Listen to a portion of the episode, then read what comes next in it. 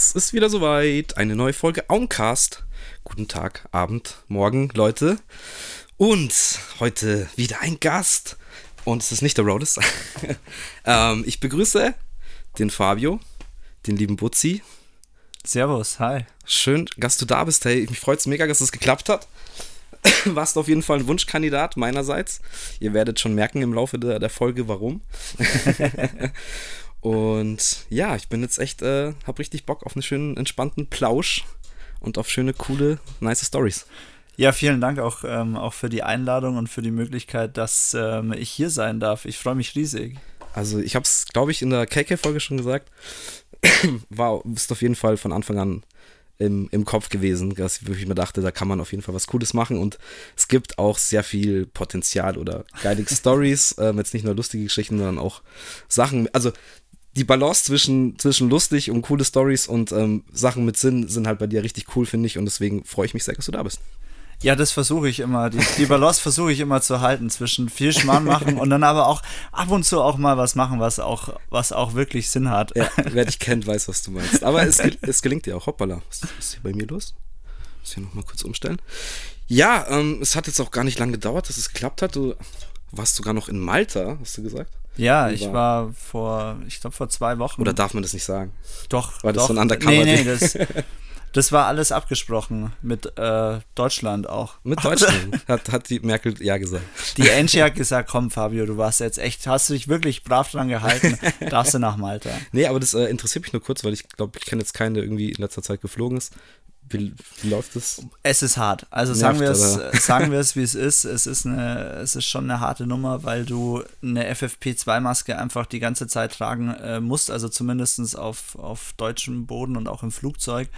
Ähm, und ich habe größten Respekt an, an alle Menschen, die in Krankenhäusern arbeiten, äh, etc., die wirklich also so acht, neun Stunden so eine FFP2-Maske tragen müssen, weil ich musste diese Maske so ja. lang tragen und es ist echt kein ja, Spaß. Es nervt hart. Ich kenne sie auch aus der Arbeit und ähm, ich muss sie zum Glück nicht äh, die ganze Zeit tragen, aber es ist schon hart nervig für eine längere Zeit. Naja, ähm, lass uns nicht abschweifen. Ja. Fangen wir doch einfach von vorne an. Eigentlich, warum, warum bist du hier? Also, das ist ein Musikpodcast. Ähm, du bist jetzt ja auch nicht so der klassische Musiker. Ähm, aber du bist auf jeden Fall eine Person, die krass Musik interessiert ist. Ja.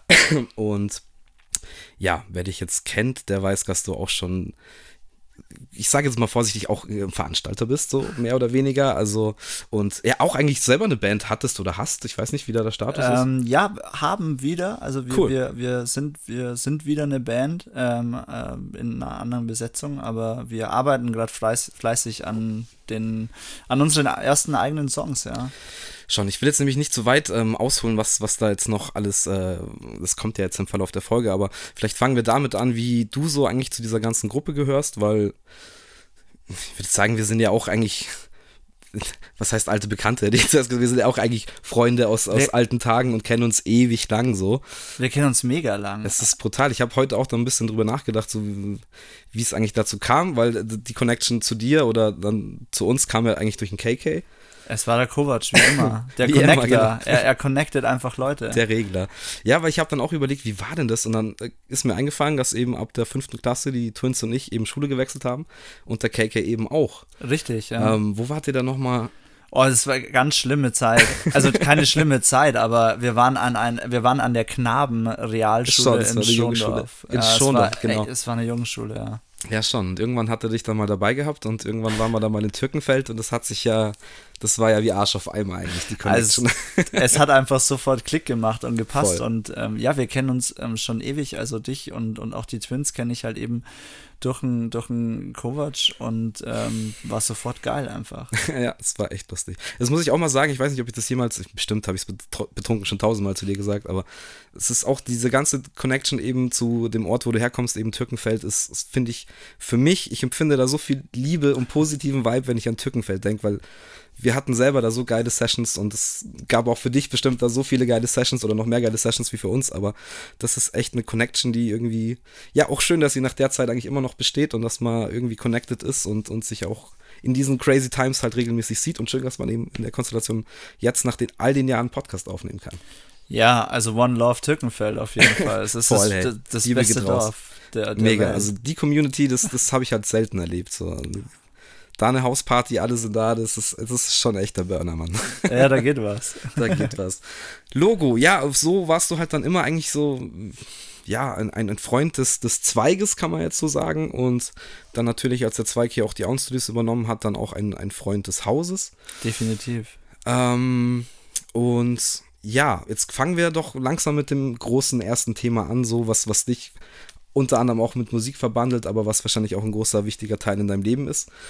Ähm, du bist ja dann irgendwann mal ausgebüxt, quasi. Bin ein bisschen, ich bin ein bisschen rausgegangen, ja. Ich wollte die Welt sehen ähm, und ja, also unterm Strich war ich ein Jahr in Südafrika ähm, und habe dort an der Schule unterrichtet. Also ich war dort als, als Lehrer tätig und ähm, habe dort unterrichtet. Aber angefangen hat das Ganze eigentlich schon, schon viel, viel früher. Und zwar ähm, im Jahr 2005, im goldenen Sommer 2005, als wir fertig waren mit der Schule. Kannst du dich noch erinnern, so der, man ist fertig mit der Schule? Man ja, ich kann mich sehr gut erinnern. Crazy Times auf jeden Fall ähm, weil es auch bei allen irgendwie gleichzeitig dann war, so mehr oder weniger um Ecken. Und ich weiß nicht, ob ich habe ja dann relativ schnell eigentlich einen Ausbildungsplatz bekommen und es war ziemlich safe, wie der Weg so weitergeht, aber es gab viele, die dann irgendwie so an, an, so einem Scheidepunkt waren. So, okay, was geht jetzt? Was will ich?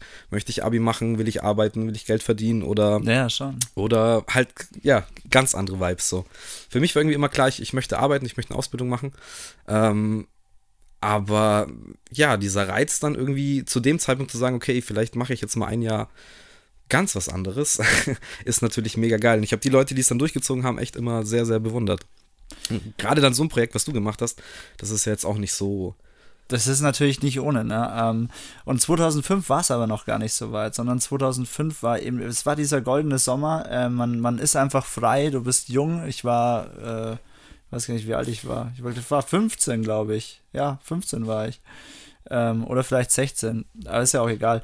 Ähm, und man hat einfach diese Freiheit, man hat zwei, drei Monate, äh, wo man einfach Zeit hat, ähm, irgendwie die, die, die Zeit zu genießen als junger Mensch. Man ist viel draußen. Ähm, und ich hatte schon einen Ausbildungsplatz, habe also dann am, am 1. September 2005 habe ich äh, die Ausbildung angefangen. Aber es ist was passiert und zwar war ich irgendwann im Hugendubel mit meiner Mama ähm, und wir waren da irgendwie shoppen und wir stehen in diesem Hugendubel und da gab es ein Buch und das Buch heißt ähm, Ach Afrika von Bartholomäus Grill. Und ich hatte schon immer, durch das, dass ich ein starker ähm, Supporter der Hip-Hop-Musik bin und natürlich in jungen Jahren war der, der US-Markt einfach das Maß der Dinge, ähm, hatte ich schon immer ein starkes Interesse irgendwie an, an der ja, an der afrikanischen Geschichte und an den Wurzeln des, des ganzen Sounds und so. Und deswegen habe ich mir dann dieses Buch gekauft. Ja, ich, das ist auch, ähm, ich, ich verbandle dich, wenn ich so an dich beschreiben müsste, auch irgendwie ein bisschen so als, als Reggae-Head. Und Definitiv. auf jeden Fall auch als, als Afrika-Fan. So, das, das hat irgendwie, weiß ich nicht, du hast immer schon irgendwie davon gesprochen oder, also das ist echt, vielleicht auch dadurch, dass du es dann wirklich durchgezogen hast, äh, natürlich dann noch mehr damit verbandelt, aber ja. ähm, fand ich schon davor irgendwie, dass du so halt so ein Vibe und auch so ein wirklich, ein wirklich ernsthaftes Interesse an dieser ganzen Geschichte halt auch wirklich und dass du halt auch jetzt nicht nur einer bist, der ja, sagt, hm, Afrika, oh, die haben viele Probleme oder keine Ahnung, sondern dich wirklich dann damit auseinandersetzt, bis zu dem Punkt hin, okay, was kann man denn eigentlich vielleicht dann wirklich machen oder, oder inwiefern kann ich selber halt was tun, wirklich. Genau, das ist am Ende des Tages ja auch ein Prozess und dieser Prozess hat eben mit dem Buch angefangen. Ähm, und während ich das Buch gelesen äh, habe, also Shoutout an, an den Autor, ähm, kauft euch dieses Buch, es ist wirklich sehr, sehr spannend. Ähm, er beschreibt dort sehr, sehr gut, wie, ja, was für einen Einfluss eigentlich diese ganze Kolonialisierung ähm, auf den afrikanischen Kontinent im Ganzen ähm, hat, beziehungsweise immer noch äh, oder auch hatte. Ähm, und im Zuge, als ich dieses Buch dann gelesen habe, ähm, wurde mir halt immer mehr klar, so, ähm, ich habe irgendwie eine gute Ausgangssituation. Ne? Also ich bin hier aufgewachsen, ich bin hier geboren, ähm, ich bin, ich bin ein weißer Mann in Deutschland einfach. Oder ich bin ein weißer ja. Junge in Deutschland. Also äh, das ist so der Checkpot, ja. Ähm, und ich wollte, nachdem ich dieses Buch gelesen habe, einfach unbedingt was, was zurückgeben. Ähm, und irgendwie, ich meine, keiner kann was dafür, wo er aufwächst und wo er geboren äh, wird. Ähm, aber ich, ich wollte ein bisschen was zurückgeben. Ähm, aber klar, ich hatte natürlich den Ausbildungsplatz, also erstmal ähm, war, da, war da dann nichts. Ähm, und Musik hat mich dabei aber schon auch sehr, sehr äh, stark beeinflusst. Äh, Reggae und den, zum Reggae bin ich auch 2005 auch gekommen äh, im August und zwar war das Kimsey Reggae Summer Festival. Oh da. ja. Wer es noch kennt, damals wirklich als reines Reggae Festival. Ähm, und es war das erste Mal, dass ich Patrice live gesehen habe. Nice. Guter Junge. Sehr, sehr geiler. Also einer meiner Lieblingsartists, glaube ich. Voll. Ähm, und er hat ein Lied und ähm, das Lied heißt Today und es ist auf dem Nile-Album drauf. Ähm, gleich das, das erste wirkliche Lied nach dem kleinen Intro. Ich weiß nicht, ob dir das. Ich überlege gerade. Wow. Nile. Ich habe auch eins von den ersten Patrice-Alben. Ich glaube, es war aber nicht Nile. Das ist das Album, wo Soulstorm drauf ist. Nee, dann habe ich, ich glaube, ich habe echt noch was Älteres. Ähm, aber ja, es ist ja wurscht jetzt, aber äh, kenne ich jetzt, glaube ich, gar nicht, aber wenn ich es höre. Aber wenn es das Album ist, dann, dann kenne ich es bestimmt. Aber ist auf jeden Fall ein sehr interessanter Artist, den man sich geben kann. Ist jetzt gar nicht so, so krass Reggae oder Roots Reggae, wie man jetzt, also ja, muss, nicht, wer den jetzt nicht nicht kennt, muss, muss man auch dazu sagen. Ähm, der macht schon sehr interessanten Sound und ist einfach live auch richtig krass. Ich habe ihn, glaube ich, selber live nicht gesehen. Dann musst du das auf jeden Fall nachholen, wenn es wieder geht. ja, auf jeden Fall. Also ich bin eh so, Konzerte vermisse ich, glaube ich, am allermeisten. Das ist echt Konzerte und irgendwie gemütliche Abende in der Bar oder sowas. Oh, oder, ja. oder Biergarten oder sowas Vergleichbares. Das ist echt das, was am meisten abgeht. Naja, ähm, okay. Und ähm, was hat es äh, dann so ausgelöst auf dem Chiemsee? Naja, also du musst dir vorstellen, Außer ich, bestimmt der eine oder andere Folge. ja, eskaliert ist es natürlich schon auch. Ähm, aber klar, ich meine, man, äh, man ist jung und ist, ich war zum ersten Mal auf einem Festival davor, nie groß auf, auf Live-Konzerte gegangen. Ich meine, ich war ja auch noch super jung. Und ich stehe also in, in, in dieser Menge und Patrice fängt an, diesen Song zu singen. Und stellt euch vor, ich habe dieses Buch vorher erst, erst gelesen, irgendwie zwei, drei Wochen damit fertig geworden. Und in dem Song ähm, geht es im Endeffekt, ähm, also der, der Chorus äh, geht, ähm, I will change the world today. Um, there's a brighter day to come. Cause I'm a rebel. I will kill the devil. Und der Song war eigentlich der ausschlaggebende Song. Ich habe den danach immer wieder, immer wieder gehört, das Album rauf und runter gehört. Aber dieser Moment war schon ein sehr, sehr ausschlaggebender Moment, wo ich mir für mein Leben gedacht habe, ja, Mann, das, das ist es einfach. Und ähm, ja, ich will die Welt verändern, auch wenn es nur im Kleinen ist. ja, richtig geiler Gedanke und ähm, ja, ich finde es halt krass, weil, also ohne jetzt irgendwie ein Arsch sein zu wollen, aber ich glaube, wenn man, wenn man dich halt so kennenlernt und dich von außen so betrachtet, dann, dann traut man dir das, glaube ich, nicht zu, würde ich jetzt einfach mal, mal vorsichtig Das sagen. Ähm, und es ist aber geil, dass du, wie- das habe ich jetzt gerade schon gesagt, aber dass du das halt dann wirklich, also dass der Keim quasi, dass es halt sprießt so und der Gedanke sich halt irgendwann festigt und man dann halt sagt, okay, ich, ich muss wirklich irgendwas tun, so. Ähm, aber wie bist du denn dann letztendlich äh, darauf gekommen, dass du das machst, was du dann getan hast? Ja, ähm, wir springen ein paar Jahre weiter. Ich habe meine Bankausbildung gemacht, habe dann nach der Ausbildung angefangen in der Bank zu arbeiten ähm, und habe nebenbei noch studiert am Wochenende. Und irgendwann hat mich dieses Bankbusiness so hart angenervt. Also ich war wirklich an einem Punkt, wo ich einfach sagte, nee. Also weißt du, was ich meine? Du, du bist so in der Kenn. Arbeit und du sitzt da dort und du denkst dir, nee, Mann, das, das ist es halt nicht. Also es kann es halt nicht sein, das ist es nicht. Ich, hab, Ja. ich sehe hier keine Zukunft gerade. Ähm, und das war dann der Punkt, wo ich mir gesagt habe, okay, also es gibt verschiedene Möglichkeiten. Ich will das machen. Ich will für ein Jahr oder für, für eine gewisse Zeit ins Ausland, ähm, auf, den, auf dem afrikanischen Kontinent, jetzt erstmal egal welches Land es ist, was Soziales machen. Äh, am besten eigentlich irgendwas mit Schule ähm, und Bildung. Und ähm, habe dann die Entscheidung getroffen, dass ich das machen möchte. Ähm, und war dann mit meiner damaligen, äh, mit meiner damaligen Freundin, mit der Verena, ähm, Shoutout an der Stelle, Ja, liebe Grüße. war ich äh, mit ihr auf einer Berufsinfomesse, ähm, weil sie hat in dem Jahr, glaube ich, Abi gemacht oder im nächsten Jahr hat sie Abi gemacht. Ähm, und da war ein Stand vom Arbeitsamt. Und wie ich halt dann so bin, laufe ich da halt dann zu diesem Stand vom Arbeitsamt und sag so, hey, so einfach random gefragt, äh, ich will irgendwie ins Ausland und was Soziales machen, habt ihr was? Und, und diese Frau gibt mir halt einfach so einen DIN A4-Zettel, ja. Und da waren halt Okay. end viele Optionen drauf. Ähm, und letztendlich habe ich mich dann äh, für das Weltwärtsprogramm entschieden, habe mich dort beworben und dieser ganze Bewerbungsprozess geht auch relativ lange. Und ähm, im Endeffekt macht man das dann über eine Organisation ähm, und äh, meine Organisation war ähm, AFS. Und über AFS äh, bewirbst du dich dann für ein Land. Jetzt hatte ich kurz Angst mit AF. AFS. Gut. ja, es wäre auch komisch, wenn die AfD äh, Pro Programme zum interkulturellen Austausch hat. Außer vielleicht irgendwie zu, zu Rednecks in den USA oder so. Sorry. Der Gedanke musste jetzt raus irgendwie. Nein, also AFS. Spaß ähm, beiseite, AFS. Gute Jungs. Gu gute Jungs und auf jeden Fall. Ja, Frau, sind auch Frauen dabei. Gott sei Dank sind wir so weiter.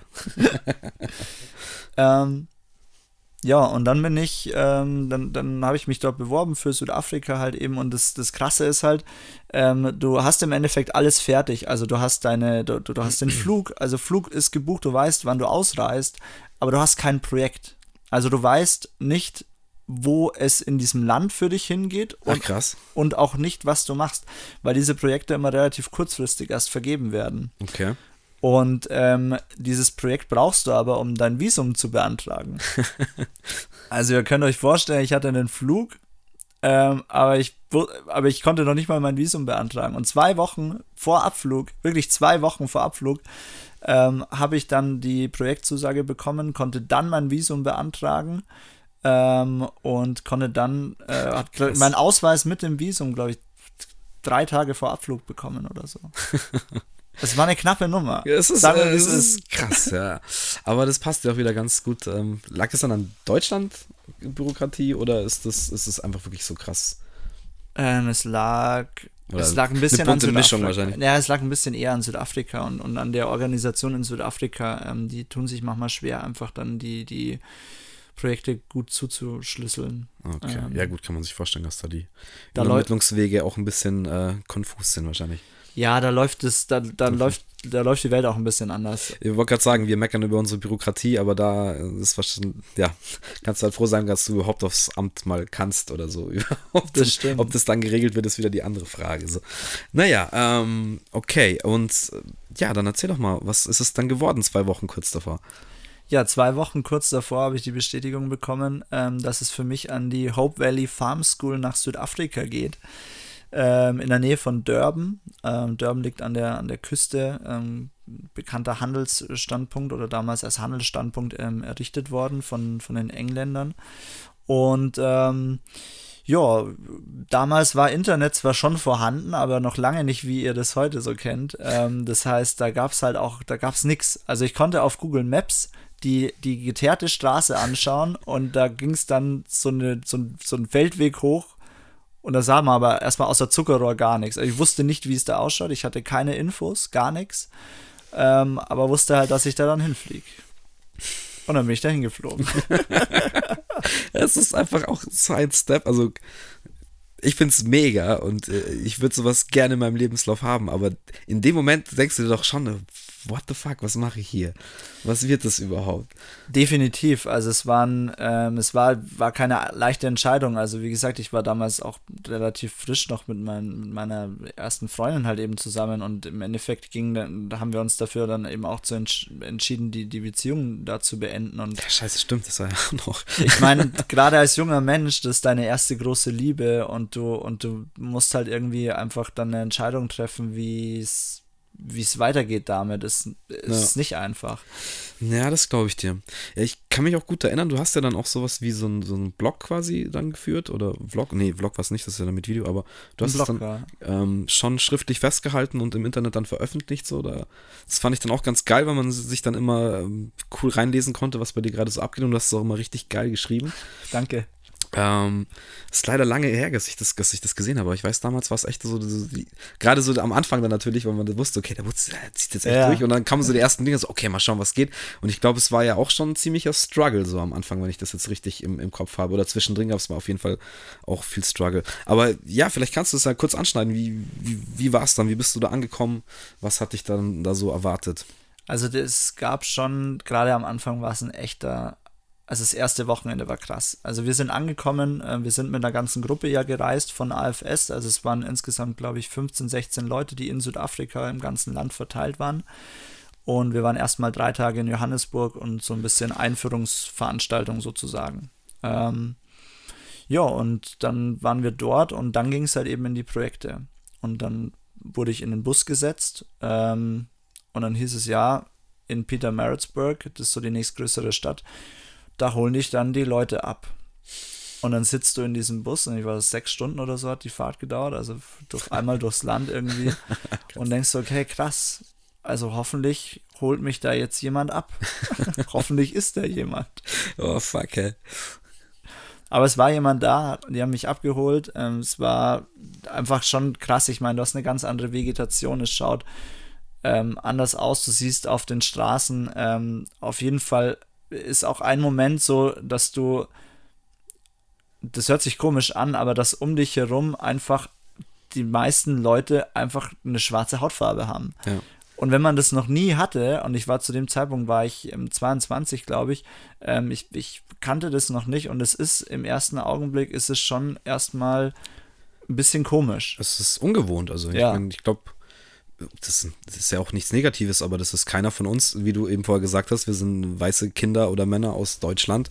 Ähm, das ist schon dann quasi ein kleiner Kulturschock erstmal, auf den man, ja, was heißt klarkommen? Ich hätte das, glaube ich, auch kein Problem, aber ähm, wenn du dich dann erst das erste Mal so wirklich um die links-rechts schaust, denkst du, okay. das ist also der Unterschied. Ja, erstmal. Das, das, ist dann, so. das ist dann der Unterschied. Nee, aber ähm, dann natürlich hat sich, also auch die Landschaft in Südafrika ist sehr, sehr abwechslungsreich und ich, durch diese Busfahrt ähm, kommst du dann schon an vielen unterschiedlichen Landschaften vorbei und es war weite, weite Strecken sehr, sehr karg. Und dann kamen wir eben an in Peter Maritzburg. Ich wurde abgeholt von den, von den, äh, von der Rektorin und von dem Mann ähm, und von zwei anderen Freiwilligen. Und dann fahren wir aus Peter Maritzburg raus und ähm, dort ist dann eher schon, schon subtropisches Klima ähm, sehr viele Zuckerrohrfarmen, also wer Zuckerrohr kennt, ähm, im Endeffekt unspektakuläre Pflanze, relativ groß, weit hoch ähm, und, und viel grün, also einfach nur viele, viele endlose Felder, soweit das Auge reicht. Aber zwischendurch halt immer auch wieder, wenn halt kein Zuckerrohr angepflanzt wurde, war halt wirklich Dschungel da. Und es war dann wirklich so, und du hast einfach diese roten Felsen und dieser Dschungel ja. und das ist halt Afrika einfach, so wie du es dir vorstellst. Ja, krass. Geil. Ja, absoluter Flash, hey. Ähm, und dann seid ihr eigentlich direkt zur Hope Valley? Wir sind direkt zur Hope Valley School gefahren und dann bin ich erstmal angekommen. Das war, glaube ich, Freitag ähm, oder nee, Samstag war es, glaube ich, so Samstagnachmittag. Erstmal angekommen mit den zwei anderen Freiwilligen gequatscht. Das war zu dem Zeitpunkt noch alles cool. Ich habe mich wohl gefühlt, super chillig. Dann kam der Sonntag und ich wusste, es ist eine christliche Schule und ich wusste, es ist eine christliche Gemeinschaft. Ähm, was ich nicht wusste, ist, dass in Südafrika christlich nochmal ein Stück weit anders ist als in Deutschland christlich, weil ich bin ja auch katholisch christlich, ne? Ja. Aber ähm, dort, die ziehen, die nehmen das ernst. Sag ich es mal so, die nehmen es ernst. Und ähm, wir sind dann, und es war echt eine schlimme Erfahrung, wir sind dann mit dem Auto ähm, zu einer Kirche gefahren und diese Kirche fasst über 3000 Leute. Das kann man sich nicht. Wow. Das, kann, das kann man sich nicht vorstellen, einfach. Und okay. dann sind wir. Wow. ja, also ich wusste nicht, was da abgeht. Ich dachte, fahren wir jetzt auf ein Konzert oder so. Ja, das ist ja schon fast vergleichbar. Ja, ja. Konzert, krass. Und wir sind in dieser Kirche drin und es waren, äh, man muss sagen, das sind nicht einfach normale Christen, sondern ähm, die gehören der, der Klasse der Reborn Christians an. Ähm, relativ relativ radikal ähm, und, und schon eine Nummer auf jeden Fall. Okay, krass. Und ja, du bist in dieser Kirche, 3000 Leute, dann kommt da erstmal so eine Christen-Rockband. Da wurde ich schon mal skeptisch. Scheiße. Da wurde ich schon mal skeptisch. Das war echt komisch. Und auch die Leute, die da drin waren, die haben echt, das hat ein richtig merkwürdiges Gefühl war das. Und dann kommt der Pastor. Und eine der ersten Sachen, die der nicht der ersten Sachen, aber in seiner Rede sagte der Pastor ähm, sowas wie, ich kann es nicht eins zu eins wiedergeben, aber sinngemäß ähm, war der Inhalt ungefähr so, ähm, dass Gott HIV und AIDS erfunden hat, um Schwule zu bestrafen, weil sie was tun, was nicht Gottes würdig ist. Aua. So, so ist der Einstieg. So ist der Einstieg. Und du, Scheiße. Und du bist da drin und du hörst und, und ich meine, mein Englisch war ja zum Anfang jetzt noch nicht perfekt, also noch nicht ja. fließend. Also habe ich den anderen Freiwilligen gefragt, ob ich das jetzt gerade richtig verstanden habe. Und der hat nur halt gesagt, ja, man, So, so, ja, so ist es. Aua, okay, das ist hart. Und du hast 3000 Leute, die den, dem, ja. dem Kerl dazu jubeln. Und dann kam es aber noch besser. Und zwar der krönende Abschluss dieser, dieser ersten Predigt oder dieses Kirchending war, die christliche Rockband hat nicht gereicht. Es kamen dann zwei christliche Rapper. okay, damit habe ich jetzt nicht. Plot-Twist, Leute, Plot-Twist. Damit habe ich jetzt nicht gerechnet, okay? Aber wenigstens Rapper, cool, das passt ja auch zum Auncast, das ist sehr gut. Und den Teil, das glaube ich, habe ich auch noch nie gehört. Geil, okay, jetzt bin ich mal gespannt. Haben sie Bars gespittet wenigstens? ich weiß nicht mehr, über was die gerappt haben, aber was mir im Augen war, also es waren kein, es war ein, ein Klischee von Rappern, wie du, von, weiß, von weißen Rappern, es waren auch fast nur Weiße in der Kirche, muss man vielleicht auch dazu sagen. Okay. Ähm, weiße, zwei weiße Rapper, ein Klischee von diesen weißen Rappern aus den 90ern, die aber nicht so wirklich Rapper waren, sondern die in so einer Boyband waren und dann immer zwischendurch mal gerappt haben. Weißt du, was ich meine? Ja, ich weiß, was du meinst. Die hatten so eine Latzhose an und die hatten auch so eine rote, so eine Kack, aber so eine richtige Kack-Cap, so eine rote oh, Cap ja. und dann hatten die die natürlich verkehrt rum auf, weil die dachten, das wäre cool. Also das, quasi das Klischee vom Klischee. Wirklich, schlimm. richtig, richtig schlimm. So, wenn man sich dann ähm, christliche Rapper vorstellt, denke ich auch. Ja, und ich habe zu dem Zeitpunkt ja die Schule noch gar nicht gesehen und gar nichts. Also wir kommen heim von dieser Kirche, ich war fertig, ich war, ich das war am war Ende. Das war echt instant nach also nicht mal ankommen, sondern gleich weiter zur Kirche. Nee, es war am nächsten Tag. Ah, okay, also ich, Tag. stimmt, das Samstag, ja. Sonntag natürlich der Gottesdienst. Ja, genau. Und ja, wir, wir, wir sind dann heimgekommen. Ich war in einem Haus dann, äh, in dem wir gelebt haben. Also wir haben selber in einem eigenen Bungalow oder Haus gewohnt, also ich und die anderen zwei Freiwilligen. Und dann haben wir ganz, haben ich ganz viel mit denen geredet und die haben mir viel von der Schule erzählt. Und am Ende von dem Abend war ich echt so, ich war in meinem Bett gelegen, ich habe geweint, ich, ich habe wirklich geweint ich war im Bett gelegen, ich habe geweint und ich habe einfach nur gedacht, Mama, ich will heim. das war mein Gedanke so, Mama, ich, ich will heim. Mama, äh, steig in den Flieger, hol mich jetzt hier ab. Ich, weil ich war 22, aber in dem Moment denkst du, da denkt man, glaube ich, einfach so, Mama, ja. mach irgendwas oder so. Ja, relatable, glaube ich, weil also erstmal kompletter Kulturschock, äh, zweitens Hart. dann Schlag auf Schlag. Ähm, und auch, ich glaube, da kommt es dann nochmal, das, das ist dann wahrscheinlich bis zu dem Zeitpunkt gar nicht klar, ähm, wie krass es eigentlich ist, dass man vielleicht erst so kurz davor wusste, okay, wo geht es überhaupt hin, was mache ja. ich dann? Und dann da anzukommen und dann erstmal zu sehen, so, okay, so schaut es hier aus, das ist hier das Ding. Und dann checkst du erstmal, gut, ich bin tausende und tausende Kilometer weit weg und ähm, I'm stuck hier. So, das ist jetzt erstmal mein Ding. Und ähm, ich bleib hier ein Jahr. Ne? Ja, also genau, das war genau. ja, es ist ja nicht so, du, okay, so zwei Wochen, aber du, du weißt ja, du, du musst hier ein Jahr, also ja, du, so, du bleibst hier ein Jahr. Das ist jetzt mein Ding. Ja. Ähm, klar, es ist ähm, für so jungen Menschen dann erstmal wahrscheinlich viel, aber ja, ich glaube, du hast es ganz gut weggesteckt dann letztendlich. Also ich habe es ich hab's ganz gut weggesteckt. Ähm, Musik hat mir dabei auch geholfen. Auch natürlich wieder dieses, dieses Lied von Patrice sehr oft gehört. Und was wirklich gut war, war dann die nächste wirkliche Woche an der Schule. Und da wusste ich dann, also wenn, wenn du einfach diese Schüler ähm, siehst, dann weißt du einfach, ähm, dass, es das wert ist. Deshalb halt. bin ich da. So, ja, deshalb, deshalb bist du da. Und ähm, Vielleicht noch, noch eine kurze Erläuterung. Also diese Schule liegt, ähm, äh, ist auf, äh, auf einer Zuckerrohrfarm. Ähm, ihr könnt euch das so vorstellen. Es gibt oben Hauptgebäude, äh, wo die Inhaber der Farm leben. Weiter unten waren dann unsere Gebäude. Und ähm, um von dem Hauptgebäude zu dieser geteerten Straße, die ich auf Google Maps gesehen habe, mhm. ähm, zu kommen, muss man zu Fuß eine Stunde gehen. um eine kleine Idee dafür zu bekommen, wie, wie weitläufig dieses Areal überhaupt ist. Ähm, und die Schule wurde eben gegründet, um den Kindern der Farmarbeiter äh, von dieser Farm und von anderen Farmen einfach Bildung zu ermöglichen. Bereits in den 70er Jahren, als Südafrika noch mitten im, im hochgradig rassistischen und unterdrückenden Apartheid-Regime war. Okay, krass. Ähm, und für diese Leute, für, für die Kinder, die dort ähm, halt eben aufwachsen, gibt es nur zwei Möglichkeiten. Entweder du gehst an die Hope Valley Farm School oder du versuchst ins Township zu kommen, ähm, also jeden Tag mit dem mit dem Sammeltaxi sozusagen ähm, und in einer Township-Schule unterrichtet zu werden, was sich die meisten Familien aber nicht leisten können, weil diese Taxifahrt täglich hin und her einfach zu teuer ist. Ja, du. Und in einer Township-Schule hast du halt 60 Kinder in einer Klasse. Und jeder, der mal in der Schule war, der weiß, ey, wenn du da 22 Kinder in einer Klasse hast, da wird schon, ja, da, da wird schon schwierig, gell? Mhm. Ähm, Harte Nummer, ja. Ja, also ich wusste, als ich dann die Kinder gesehen habe, okay, also ich meine, dafür, dafür mache ich das. Und ich glaube, eine der wertvollsten Lektionen in, in der ganzen Zeit, in diesem ganzen Jahr Südafrika war so ein, so ein Moment, es war, es war dann Winter, ähm, es war kalt, wir mussten ein bisschen einheizen, wir hatten so einen offenen Kamin, das war eigentlich ziemlich schön. Ziemlich geil. Offener Kamin ist, ist sexy. Das ist Definitiv. Geil. Das ist geil. Da lief zwar jetzt nicht viel mit Das ist sexy, egal, nicht so sexy. Einfach, einfach, einfach sexy für ja, gewisse Dinge sind sexy. Offener ja. Kamin, finde ich, strahlt sowas aus, das ist einfach geil. und wir waren dann, ähm, also die beiden anderen Freiwilligen waren auch immer noch am Start ähm, und ähm, wir waren einfach im Wohnzimmer, also wir hatten auch kein Fernsehen und gar nichts, Internet sowieso nicht. Ähm, Strom hatten wir. So wie in Deutschland.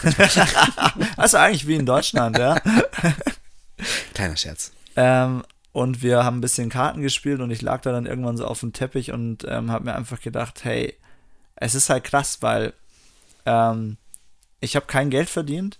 Also ich hatte kein, kein Geld. Ich habe die 178 Euro Kindergeld hat meine Mama wieder bekommen, weil ich eben das gemacht habe und die hat sie mir dann geschickt. Das war so alles, was ich im Monat hatte. Und ähm, ich habe aber gemerkt, dass Geld absolut keinen Einfluss drauf hast, ob, ob du glücklich bist oder nicht, sondern das, was ich dort gemacht habe und, und diesen, die, an der Schule zu unterrichten, die, den Kindern was, was beizubringen und irgendwie zu merken, ähm, dass du in irgendeiner Art und Weise da irgendwie einen Unterschied gerade machst. Das, diese Erkenntnis in, in so jungen Jahren, glaube ich, zu haben, ist, ist glaube ich, sehr schön. Das ist, glaube ich, mega wichtig eigentlich, dass man so eine Erkenntnis macht und die wenigsten haben halt die Chance, das dann so in dieser Art und Weise halt wahrscheinlich äh, das, das miterleben zu dürfen. Aber ich glaube, es ist sehr prägend, es macht einen sehr, ähm, wie sagt man so schön, humble oder eben bescheiden und lässt einmal auch schön auf dem Boden der Tatsachen ankommen, um zu checken eigentlich auch wiederum, wie gut wir es halt wieder in Deutschland haben mit unserem so ach beschissenen Schulsystem oder ja. um, unserer Krankenversicherung oder was weiß ich was. Ähm, aber ja, das würde dem einen oder anderen, glaube ich, ganz, ganz gut tun. Deswegen bin ich eigentlich auch ein Verfechter von, ähm, ja, scheiß auf die Wehr, äh, Wehrpflicht, aber so ein freiwilliges soziales Jahr. Ähm, das wäre das wär gut. Was der ein oder andere ja dann auch wieder bei der Bundeswehr machen kann, wenn er will, äh, finde ich. Aber äh, dann auch eben für solche Projekte irgendwie offen zu sein, das fände ich schon ganz geil, weil ich glaube, das gibt dir einfach einen anderen Turn, eine andere Sicht nochmal auf die Welt und aufs Leben so. Und sowas kannst du nicht, du, du kannst lesen, was du willst, du kannst anschauen, was du willst, aber wenn du so, manche Sachen muss man spüren und muss Klar, man erleben. Voll. Und deswegen, ich wäre auch dafür, äh, ein, ein freiwilliges soziales Jahr einzuführen, in was für einer Einrichtung auch immer. Da gibt es genügend Sachen, die du machen kannst. Und ich glaube, dass das wirklich jeden, ähm, äh, gerade wenn man jung ist, nochmal wirklich ein bisschen erdet und mal, und mal ein bisschen Klarheit schafft, was, um was es eigentlich geht hier Logo. im Leben. Ähm, wie war für dich dann so, als du da angekommen bist, so in der ersten Zeit, so der Zustand der Schule? Wie hast du das empfunden, wie da unterrichtet wird, was den Kindern vermittelt wird? War da dass man sagen kann, so für, so, also dass du hinkommst und denkst, oh mein Gott, wirklich, das, that's it so? Oder, oder war es dann schon so ein, so ein, weißt du, wie ich meine, oder? Ja. ähm, nee, also der Unterrichtsstandard war schon auf jeden Fall auf einem guten Niveau. Ich war sehr, sehr beeindruckt von den anderen beiden Freiwilligen, ähm, wie die unterrichtet haben, wirklich wie gut sie auch unterrichtet haben. Und man muss sagen, dass damals die Schule noch eine Highschool und eine Primary School war. Also ähm, Grundschule und Grundschule und ähm, also in Südafrika gibt es halt noch eine Highschool. die geht dann bis zur 12. Klasse.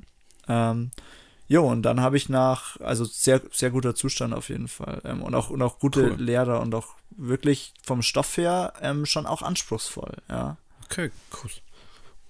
Finde ich cool. Ja, also ich hätte jetzt, ich wusste ja auch nicht, auf was ich mich einlasse ja. oder was ich da erwarten soll, aber ich war ähm, angenehm überrascht über die gut, über die wirklich sehr gute Qualität der, der Bildung in der okay. Schule. Woran hat es für dich so am meisten gemangelt? Was ist dir aufgefallen, wo du sagst, okay, das ist Katastrophe? Naja, gut, das, das Thema, was natürlich immer schwierig ist, also es ist also außer Schu die großen Klassen natürlich. Ja, an der Schule waren ja die Klassen nicht so groß. Ah, okay. Also das ist der Vorteil, das ist eine private Schule ähm, äh, und keine staatliche Schule, sondern ähm, eine Privatschule. Die haben dann zwei, drei Jahre bevor ich kam, haben sie die Schule als, als Privatschule geändert, weil es zu viele Probleme mit dem Department of Education gab, also mit, dem, mit der Behörde. Okay. Ähm, die Klassen waren relativ klein, ähm, was super war für die Schüler. Und ja, was, und was hat es am meisten gemangelt? Am Ende des Tages an, an wirklich ausgebildeten Lehrern, weil das natürlich erstmal immer schwierig ist, einen Lehrer zu bekommen, der wirklich abseits vom Schuss unterrichtet, weil du bist auf dieser Farm einfach abgekapselt. Brauchst du Leute, die vor Ort sind. Genau. Ähm, und die Schule konnte natürlich auch bei weitem nicht das Gehalt zahlen, das du als Lehrer an einer staatlichen Schule kriegst. Also das muss man auch sagen. Okay. Das heißt also auch die Lehrer, die dort wirklich fest angestellt waren, also wir waren drei Freiwillige und ich glaube fünf, sechs andere Lehrer, die haben das schon auch, aus Passion gemacht ähm, und für wenig Geld dort einfach unterrichtet. Ne? Okay, krass. Und das ist auch der größte Struggle, den, den die Schule halt eben auch heute noch hat. Ähm, aber da kommen wir, kommen wir wahrscheinlich später dann auch noch mal ein bisschen drauf. Ich denke, ja. ja, ähm, okay. Wie hat sich das Jahr dann so hinentwickelt? Wie, wie, wie hast du es dann empfunden? Ich bin, bin jetzt nicht gleich von der Retro-Perspektive ausgehen, aber ähm, was waren noch, oder was waren krass prägende Momente so für dich noch, was, was du auf jeden Fall mitgenommen hast, was, ja. wo du heute vielleicht noch sofort dran denkst? So? Also es gab, ähm, gab natürlich sehr, sehr viele krasse äh, Momente. Ich habe am Ende des, am Ende habe ich dann ähm, relativ viel auch unterrichtet. Ich war Klassenlehrer der ähm, 10. und 11. Klasse, ähm, hatte die dann praktisch wirklich unter meiner Verantwortung und hey. ja, das ist schon nicht ohne, aber die waren alle cool, ich habe die geliebt und ähm, das Ding war, ich hatte einen, einen weiteren Struggle dann am Ende, weil als, also das Schuljahr geht immer von, von ähm, Januar bis Dezember. Und ich bin im äh, März 2011 angekommen und im Februar oder Ende Februar 2012 bin ich wieder geflogen. Und in dem Jahr 2012 sind meine Schüler, also meine Klasse, ins finale Jahr gekommen. Au, also du hast dann quasi nicht gesehen, wie sie abgeschlossen haben? Ja, und vor allen Dingen wusste ich halt, dass es ein hartes Stück Arbeit wird, dass sie den Abschluss auch schaffen, weil okay, es krass. natürlich schon hart war. Und ich habe dann tatsächlich am Ende auch wirklich sehr, sehr stark überlegt, ob ich nicht noch länger da bleiben soll und es weitermachen soll, aber ich kam an den Punkt, wo ich einfach für mich selber entscheiden musste, dass ich auch wieder heim will. Okay. Also ein Jahr war genau richtig. Ähm, und das war, das waren so wirklich zwei, drei Wochen, die, wo ich schlaflose Nächte habe, wo es hatte, wo es mir nicht gut ging. Ähm, das war gegen Ende und ein, ein anderer cooler Moment war eigentlich, ich habe ja diesen Blog geschrieben. Gibt es den eigentlich noch? Ist er noch online?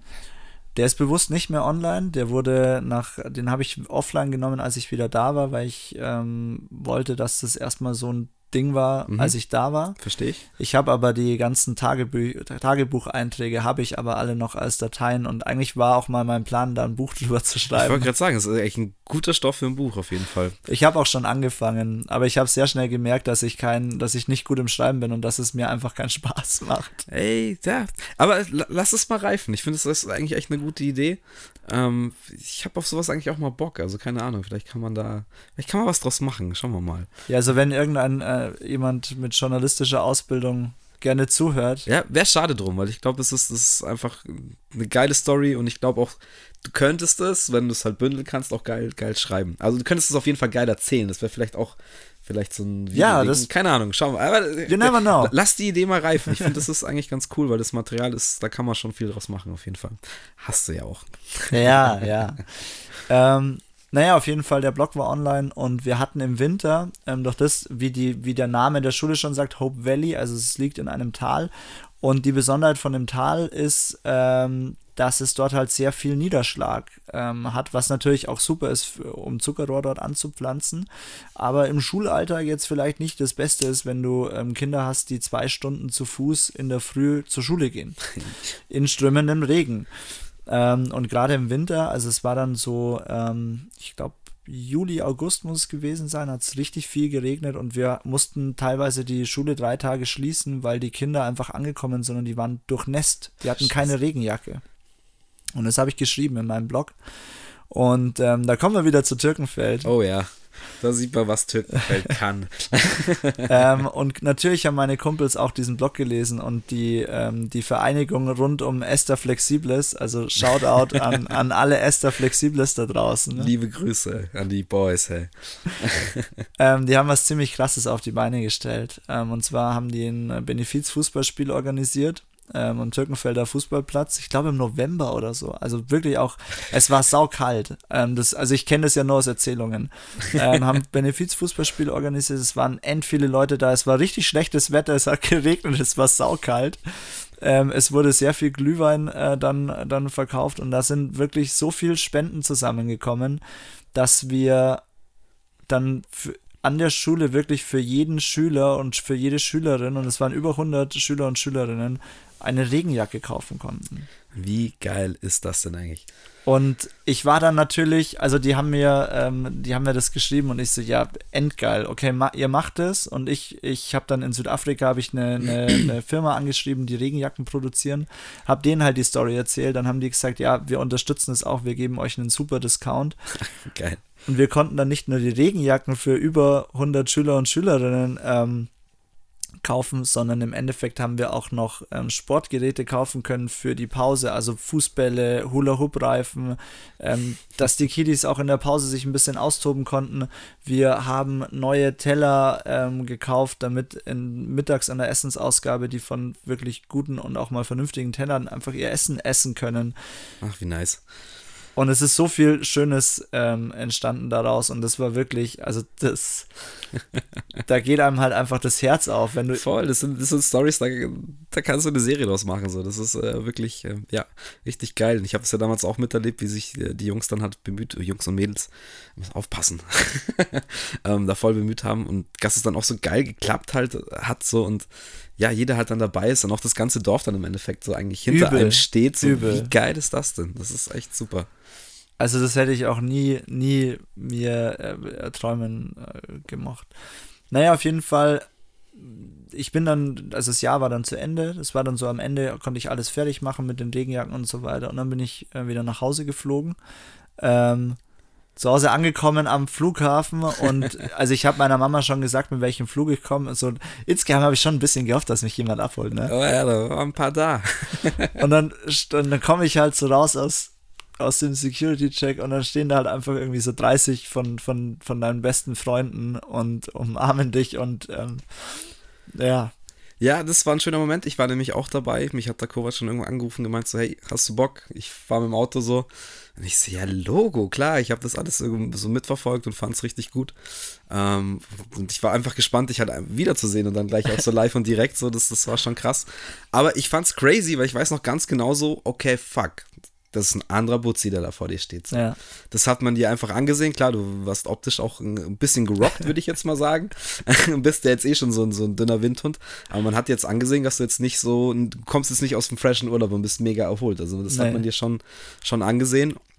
Ähm, aber es war ein mega geiler Tag. Ich glaube, für dich war es mega überfordernd und wahrscheinlich auch irgendwann anstrengend.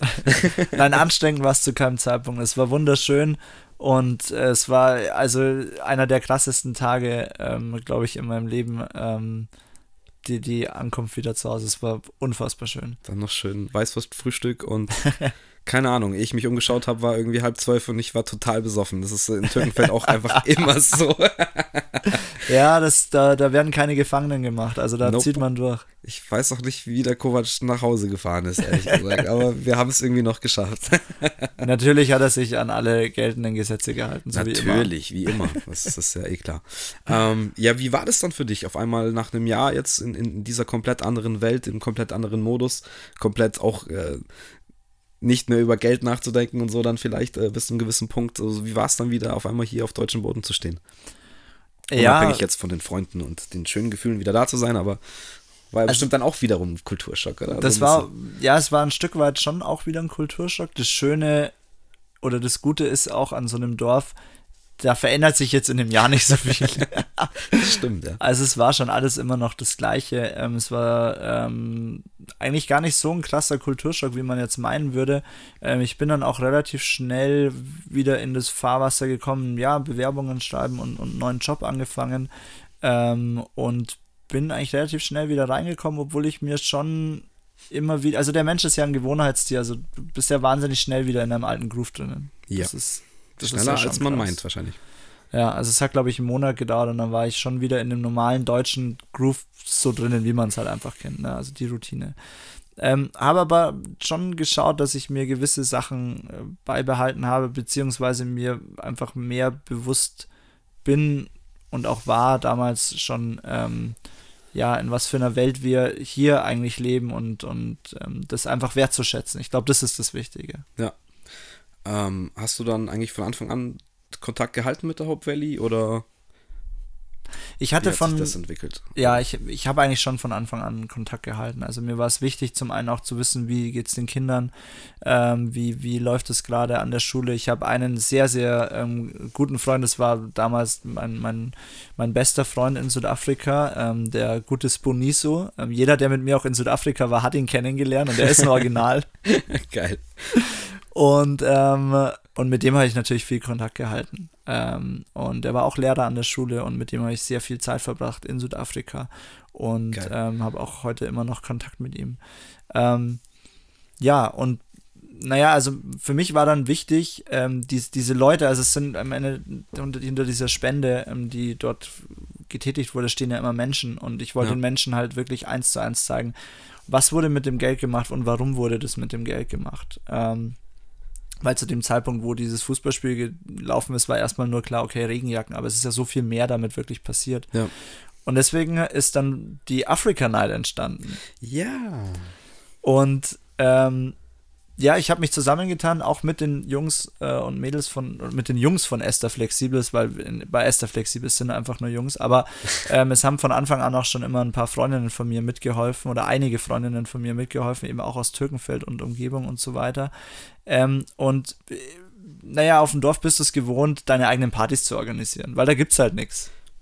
Ja, ich meine, das ist nicht nur auf dem Dorf, das war, also gut, wir sind ja eigentlich auch ein Dorf. Ähm, aber ja, fix eine Hausparty organisiert, das, das können wir alle, glaube ich. Genau, also, also eine Party organisieren, da haben wir alle einen, einen Doktortitel drin. Da gibt es eine Gruppe, da schreibst du eine Nachricht und schon sind alle da. Logo. Also habe ich mir gedacht, okay, ich möchte den Leuten, die ja gespendet haben, einfach zeigen, was passiert ist, also mit einer Präsentation, aber ich möchte danach auch einfach eine geile Party haben, um Danke zu sagen. Und dann ist eben die Africa Night entstanden. Ähm, und wir haben damals schon so ein kleines Konzept entwickelt mit dem Vortrag und mit dieser Party danach. Und es war nicht nur ja. Party, ähm, sondern wir haben dann ähm, auch dort schon zum ersten Mal einen Live, Live-Gäste gehabt. Ich kann mich erinnern. Wer war denn so da? also es gab zwei, zwei Live-Auftritte und zwar zum einen ähm, als ich in Südafrika war und weil es keinen Fernseher gab und gar nichts, habe ich mir dort eine Gitarre gekauft. Ich habe vorher schon ein bisschen Gitarre gespielt und habe das in Südafrika so ein bisschen mehr gelernt. Und im Zuge dessen, dass ich wieder da war, haben wir haben so ein paar Leute sich zusammengefunden und wir haben so eine lose Band gehabt. Und mit dieser losen Band, die vollkommen amateurhaft unterwegs war, by the way, zu dem Zeitpunkt zumindestens haben wir dann gesagt, ja komm, das ist jetzt auch egal. Ähm, jetzt spielen wir da halt drei Songs, so drei, vier Cover-Songs. Dann habe ich gesagt, ja komm, wenn wir das Equipment schon da haben, dann lass uns aber auch noch irgendwie einen geilen Live-Act spielen.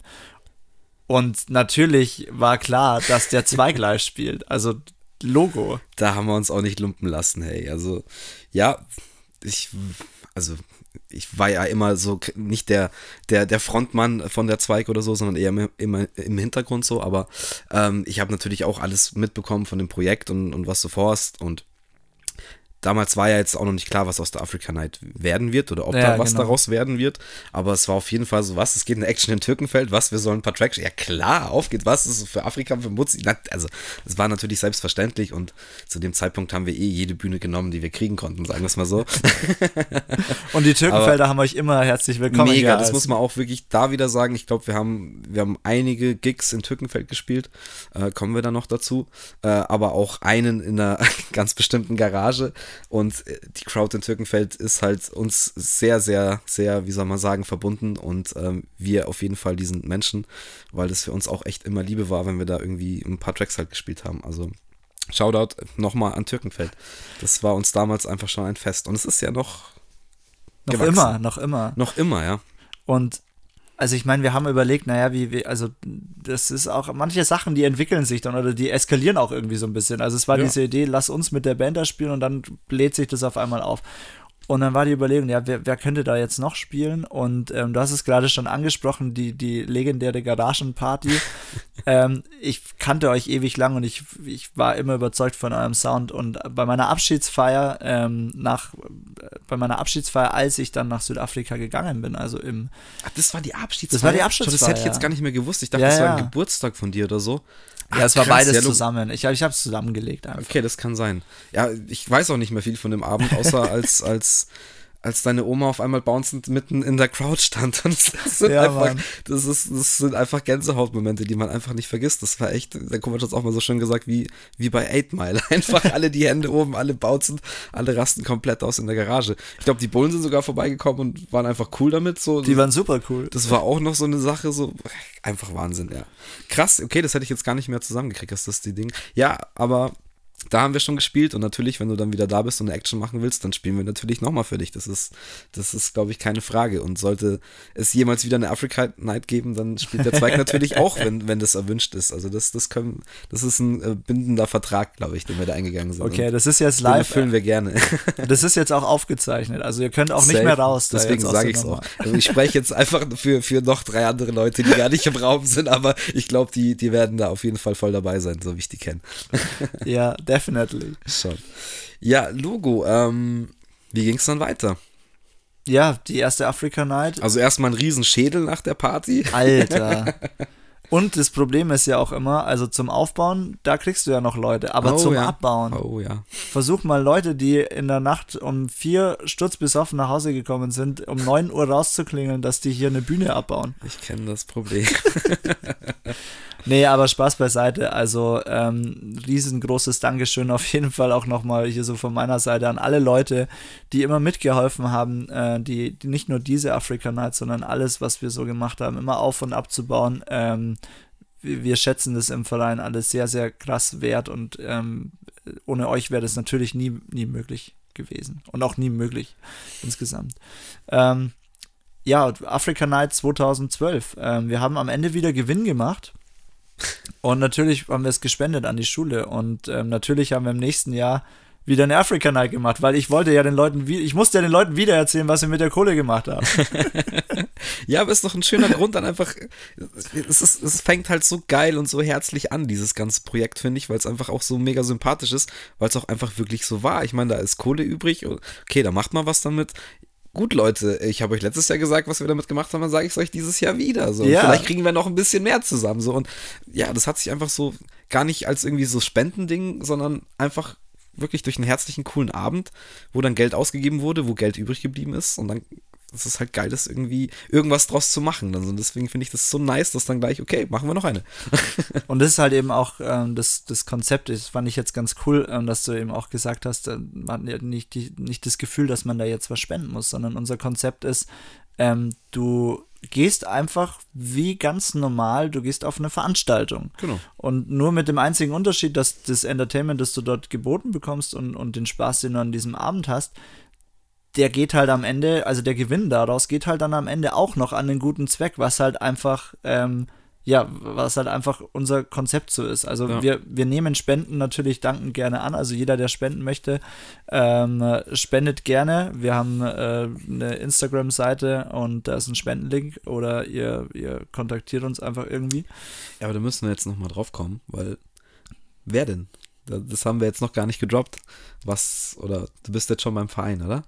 Ach so, ja, das, genau, wir sind erst nochmal, ich, jetzt bin ich gesprungen. Ach, da haben wir, das haben wir den Zeitding hier. Ja, das ist, ist, ist ja egal, aber ich glaube, sonst wird es ein bisschen verwirrend für die Leute. Ja. Dann knüpfen wir einfach weiter. Ähm, dann gab es die zweite Africa Night. Genau, es gab die zweite Africa Night. Ähm, die, auf der ersten Africa Night hat es schon gut geklappt mit diesem ganzen Live-Konzept. Also haben wir gesagt, ja, ist doch cool, wir machen weiter dieses Live-Konzept und nach den Live-Konzerten gibt es halt immer einen DJ. Äh, zu dem Zeitpunkt war, war unsere Band, dann waren wir auch wirklich eine Band, sagen wir es so. Ja. Ähm, und hatten auch eigene Songs.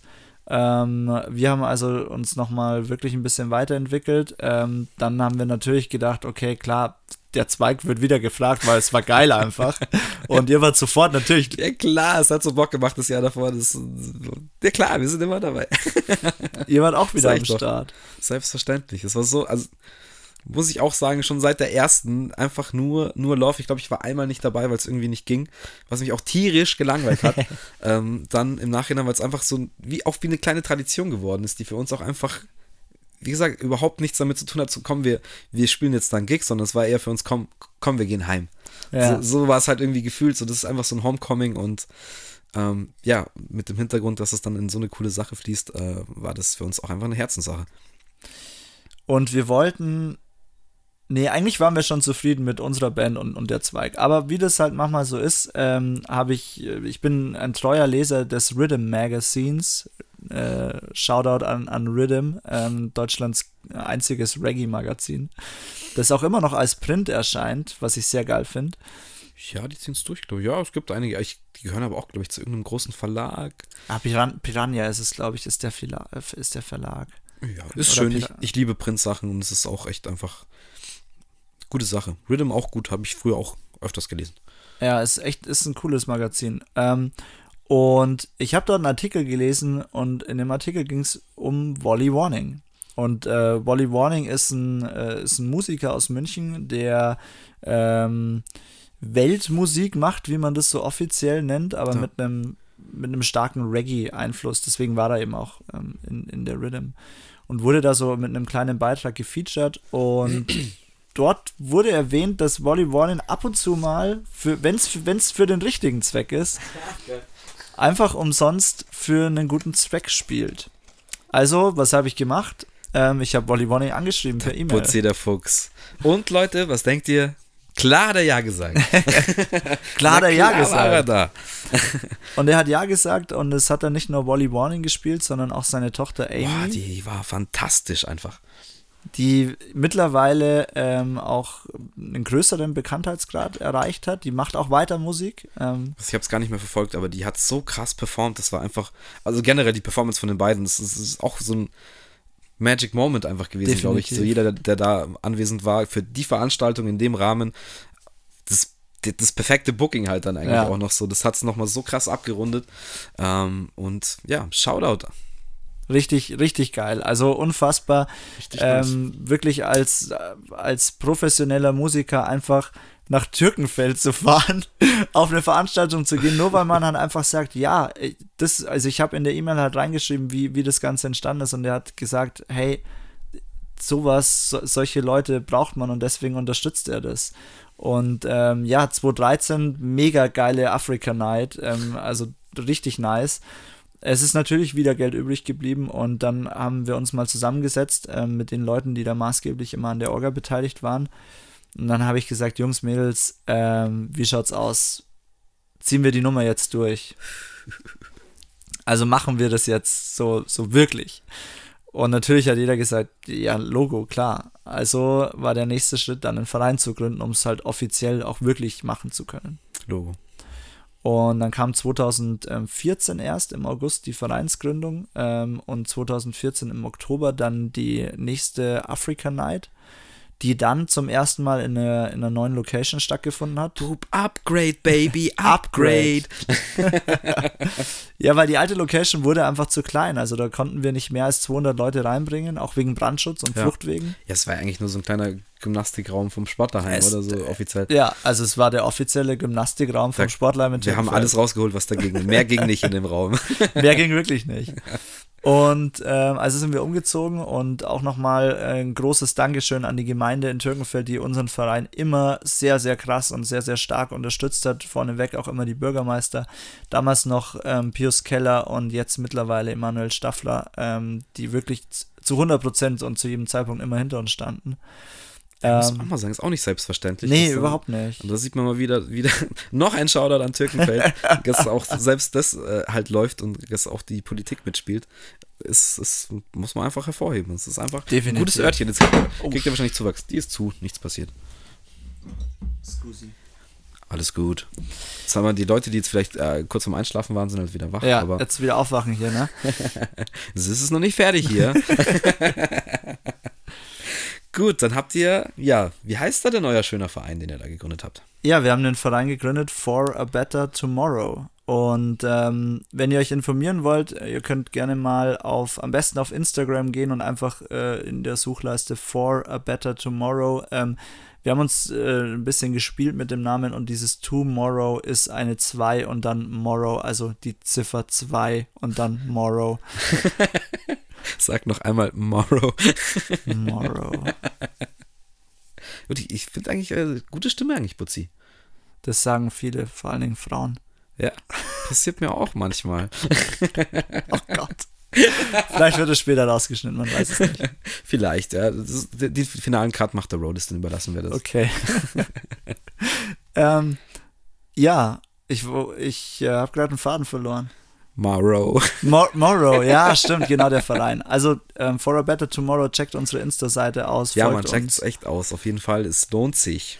Wir basteln auch fleißig an der Homepage, die kommt jetzt dann auch irgendwann mal. Ähm, also, wir haben den. Ver Habt ihr PayPal schon? Ja, PayPal. Sehr gut. Also Wichtigste Link, heutzutage. Wichtig, wichtig auf jeden Fall. Ähm, Link zu PayPal ist bei uns in der Bio auf der Instagram-Seite. Also einfach draufklicken und schon könnt ihr uns einfach einen beliebigen Geldbetrag in Euronen dalassen. gut, jetzt müssen wir aber auch das, das Upgrade-Thema noch abschließen, weil das haben wir jetzt nicht so ja. gebracht. Ähm, also Location war zu klein. Was, ja. Was, was war der nächste logische Step? Der nächste logische Step ist natürlich, eine, eine passende Location zu finden, was auf dem Land wirklich schwierig war. Und es gab nur diese eine Möglichkeit, die Turnhalle in der Schule in Türkenfeld zu nehmen. Und auch da war politisches ähm, ja, politischer Support notwendig, um das überhaupt durchzukriegen und eben deswegen auch vorher nochmal mein Dank eben an die Gemeinde, weil die das erst möglich gemacht haben. Jetzt war das Problem mit der Turnhalle allerdings und es hat uns wirklich die ganzen Jahre immer verfolgt, dass die halt massiv groß ist. Das war halt zum, zum Gymnastikraum echt ein richtiger Unterschied. Ja, also du könntest halt in diese Turnhalle bestimmt 1500 Leute reinkriegen, locker. Und deswegen war das immer eine große Herausforderung. Wir hatten dann ähm, im Jahr 2014 ähm, hatten wir dann, glaube ich, 350 Besucher und es hat schon gepasst, aber nichtsdestotrotz, ihr kennt es bestimmt oder du kennst es bestimmt auch, Harry, wenn du irgendwo bist und es ist halt ja, es ist halt ein Riesenraum, aber es sind ja. halt, es schaut halt es irgendwie leer aus. Fühlt sich dann immer leer an ja. irgendwie und ähm, ja, das, das nagt ja gar nicht an der Veranstaltung, aber es ist fürs Feeling so der Gäste, das ist immer genau. so ein genau. bisschen schade, wenn, wenn du dann die, das Ding auch nicht voll kriegst. So. Ähm, nichtsdestotrotz war es auch, es ist, das war auch wieder ein geiler Gig für uns, weil da ja, hatten wir, glaube ich, ich weiß nicht, ob es der erste Gig war, aber ich glaube, der erste so richtige mit, mit wirklich Bühne und Equipment und wo alles am Start war, den wir damals mit der Christine, äh, unserer, ja. unserer Sängerin hatten damals. Ähm, liebe Grüße auch ähm, falls, falls, vielleicht hört sie das, liebe Grüße, auf jeden Fall. Ähm, und es war auch ein mega geiler Flash, weil alles geil geklappt hat und wir auch neue Tracks irgendwie gespielt haben und es war einfach ein Bombenabend. Ähm, da gibt es auch dieses Foto, kennst du noch dieses Foto? Ihr habt so ein Selfie von der Bühne. Ja. Da ja, sieht man mal, wie viele Leute da eigentlich da waren. Voll. Das ist endgeil, das, ich liebe das. Das, das sieht Foto. auch richtig gut aus. Ähm, Problem war halt trotzdem, dass halt die, die, ja, drei Viertel der Halle ungefähr ja. so gefühlt hat hinten leer waren einfach und es war einfach ein bisschen, bisschen schade natürlich. Aber, an, dem, an dem Abend hatte ich tatsächlich ähm, ein, ein, auch einen der schönsten Momente eigentlich mit dem Verein und so. Und zwar ähm, haben dann Dab à la Pub gespielt, die waren unser Main Act. Und oh, die ja. haben, ein, nee, war, nee, Entschuldigung, es war nicht Dab à la Pub, die waren ein Jahr später. Ähm, Unlimited Culture hat gespielt. Ah, ja, stimmt. Wo Dab à la Pub da war, das war nämlich das Jahr, wo ich nicht am Start war. Ja ähm, Unlimited Culture gespielt. Ähm, eine Newcomer-Reggae-Band zu dem Zeitpunkt, die aber einen unfassbar guten Sound machen. Also checkt auf jeden Fall Unlimited Culture aus. Ähm, die Jungs sind der Hammer. Big up! Ja, big up. Und ich stand in der Menge und ähm, der Honi war neben mir und der Honi ähm, ist einer. Liebe Grüße an den Boy. Ja, liebe Grüße an, an, den Honi auf jeden Fall. Einer meiner besten Freunde und der stand neben mir. Und ähm, die haben gespielt und wir waren alle, ich war natürlich auch durch. Ich meine, du baust zwei Tage auf, du bist Klar. körperlich und nervlich. Als Veranstalter ist es immer schwierig, das dann Alter. zu genießen. So du bist körperlich und nervlich irgendwo am Ende. Und der Honi hat mir, glaube ich, dann auch ein Bier gereicht. Er stand neben mir, hat die Hand auf meine Schulter ähm, gelegt und hat gesagt, Alter, wir standen wirklich ganz hinten. Er hat gesagt, schau dir die Leute an, ähm, schau dir das an, wie die Leute einfach da stehen und tanzen und einen geilen Abend haben und was wir da geschafft haben oder was du da geschafft hast. Und das war ein sehr, sehr schöner Moment, in dem einem das dann irgendwie erst bewusst wird. Ja, ja, das ist, äh, wie ich jetzt gerade versucht habe zu sagen, wenn man Veranstalter ist, dann ist es sehr schwierig, das aufzusaugen, ähm, weil im Endeffekt ist das ja dann genau der Moment, wofür du es eigentlich machst. So, genau. Du verbindest ja eine Leidenschaft von dir was Gutes zu tun, ähm, damit irgendwas Geiles für die Leute, die halt in deinem Dorf halt so um dich rum sind, ähm, denen dann auch noch zu präsentieren. Und das ist ja dann genau die Fusion in dem Moment so. Ja. Aber das ist dann geil, wenn man dann solche Leute hat, die dann einen kurz dann wieder auf den Boden der Tatsachen ziehen und sagen, ey, guck dir das mal an, so wie geil ist das denn? ja. Und ja, diese Magie und, und dieses Gefühl hat eigentlich diese ganze Veranstaltung immer für mich ausgestrahlt. Deswegen ja, war ich immer liebend gerne da und ähm, ja, ich, es gab ja dann auch noch größere Ideen eigentlich so. Ich glaube, der Wunsch war immer von allen so, da irgendwie ein Festival draus zu machen oder ja, ein Air draus zu machen. Ähm, mein Gott, es ist ja noch nicht vorbei. Aber ähm, ja, das Potenzial, sowas draus zu machen, ist, ist finde ich, da gegeben und allein durch diesen, durch, wie es halt entstanden ist, es hat die gewisse Magic, finde ich, ähm, dass das einfach was, was, was ganz Besonderes ist und vielleicht auch immer noch werden kann, weil den Verein gibt es ja nach wie vor, Gott sei Dank, und ähm, ihr habt ja auch nach wie vor noch Dinge vor, hoffe ich. Wir haben einiges vor. Ähm, dieses Festival schwirrt uns allen immer noch im Kopf und wir wollen das irgendwann auch machen, ähm, sobald es dann auch mal wieder möglich ist. Gut, ähm, das ist jetzt das andere Problem momentan. Ähm, wir haben mit der Africa Night halt einfach was richtig Cooles geschaffen, aber ähm, auf der anderen Seite muss man auch sagen, du kommst irgendwann an den Punkt, wo du sagst, lohnt sich dieser Aufwand noch? Klar.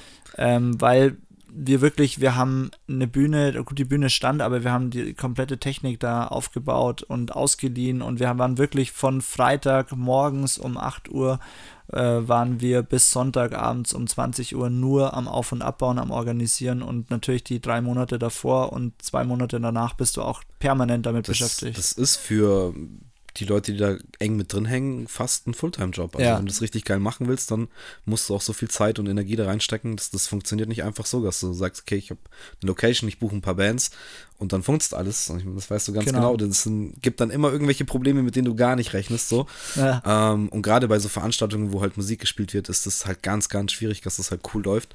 Und wie du sagst, dann muss man sich halt vielleicht andere Mittel und Wege suchen, weil es gibt ja immer noch ein höheres Ziel. Und jetzt hätten wir eh das Problem, dass du, dass du so eine Veranstaltung gar nicht machen kannst. Ja. Ähm, ja, das sind jetzt halt gerade ganz andere Herausforderungen. Aber ich glaube, wir sehen uns alle nach einer guten Africa Night auf jeden Fall. das, ja, das definitiv. Echt, das fehlt echt. Und wir kamen, wir kamen halt dann irgendwann an den Schluss, also wir hatten die Africa Night ähm, 2014, dann 2015 weiterhin auch noch in der, in der großen Aula, auch 2016 noch in der großen Aula, aber 2016 wurde dann der Entschluss gefasst, nach der Africa Night 2016 zu sagen, ähm, das war es jetzt erstmal mit Live-Konzerten und wir machen, wir passen das Konzept an, weil es so nicht mehr, nicht mehr viel Sinn gemacht hat. Also wir hätten viel mehr Leute gebraucht, um auch wirklich, äh, also kohletechnisch da wirklich damit gut rauszugehen. Also wir haben immer noch einen Plus von 1000 Euro gemacht, aber wenn du es umrechnest, ein Plus von 1000 Euro dafür, dass 20 Leute drei Tage ja. lang durchgehend arbeiten, ähm, ist halt, also die 1000 Euro kriegst du halt mit weniger Aufwand auch hin. Definitiv, ja. Und deswegen haben wir es dann angepasst. 2017 haben wir dann im Barnis im Fürstenfeldbruck die Africa Night veranstaltet als DJ, als Party im Endeffekt. Es war nur eine Party. Ja, aber wer hat live gespielt? Ach stimmt, ihr habt ja, ach, natürlich hat, der, natürlich hat der Zweig auch wieder live gespielt. Sorry, stimmt. Nee, Fuck. das heißt sorry. Es ist mir auch gerade erst, als es gesagt Ich hatte diese stimmt, komplette ja. Action in Barnis jetzt gar nicht mehr auf dem Schirm gehabt, ehrlich gesagt. Aber ja, klar. Da gab es Funk-Mikes und die Jungs waren sofort, ja, Logo, lass machen. Stimmt, das war ziemlich geil, ja. Ja, da haben wir auch, das war dann auch wieder ein Zeitpunkt für uns, glaube ich, wo neuer Sound ging und äh, was Neues entstanden ist und wie immer, einfach eine Herzenssache. Ja.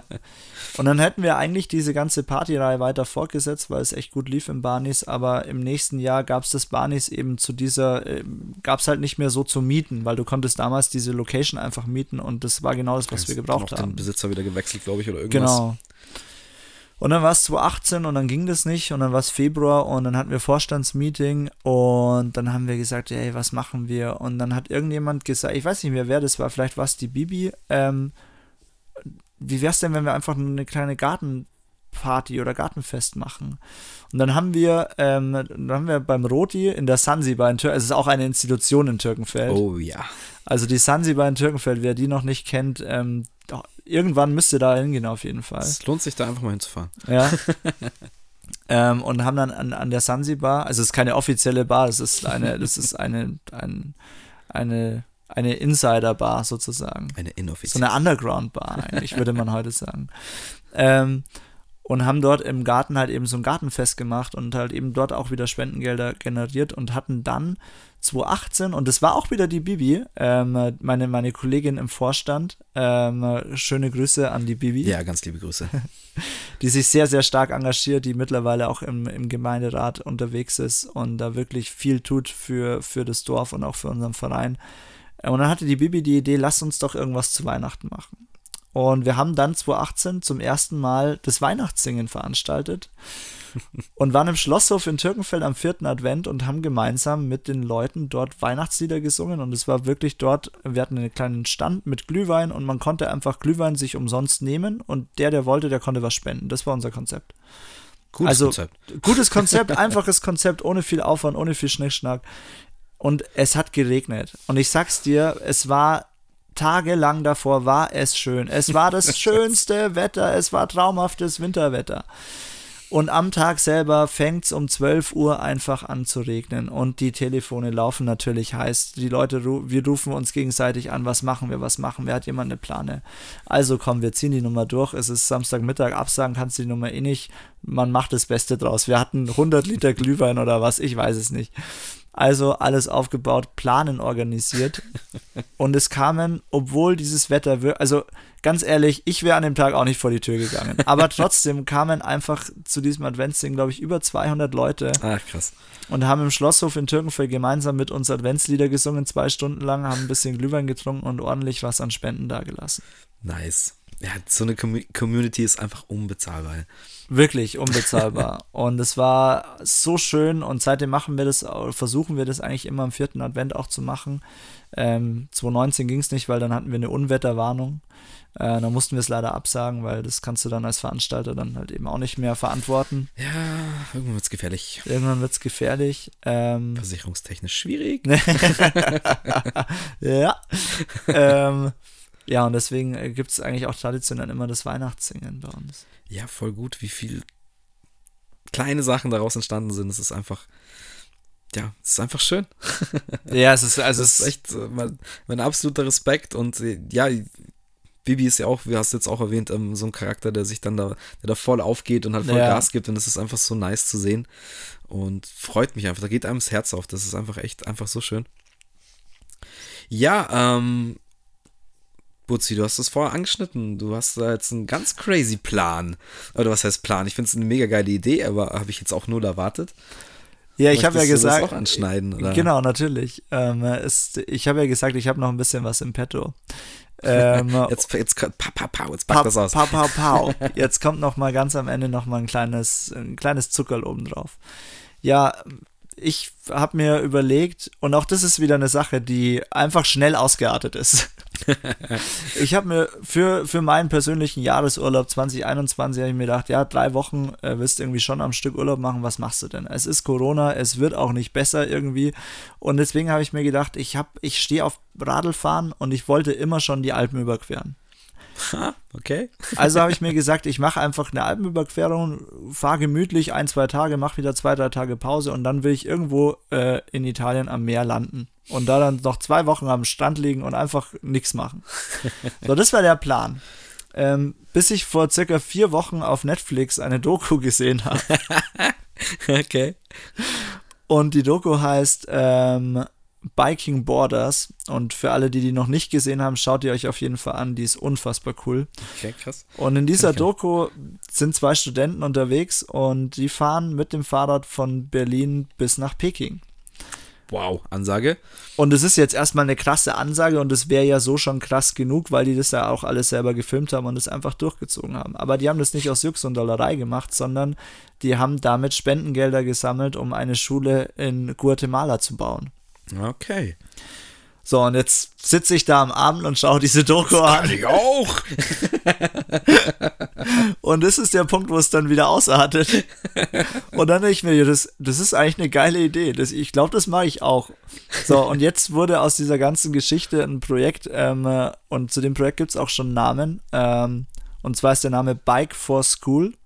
Also Bike, dann die Ziffer 4 und dann School. Ohne Morrow diesmal. Ohne Morrow, weil das wäre zu lang, weißt du, du musst auch immer Marketing-technisch, man muss schauen, nee, was kommt an. Ja. Bike for School ist ein super, super Name dafür, finde ich. Also Bike for School, ähm, wenn dieser Podcast erscheint, ähm, könnt ihr im Internet Bike for School suchen, dazu wird es dann eine Homepage geben und es wird ein Instagram Account geben. Also Leute, lasst ein Follow da auf jeden Fall. Auf jeden Fall.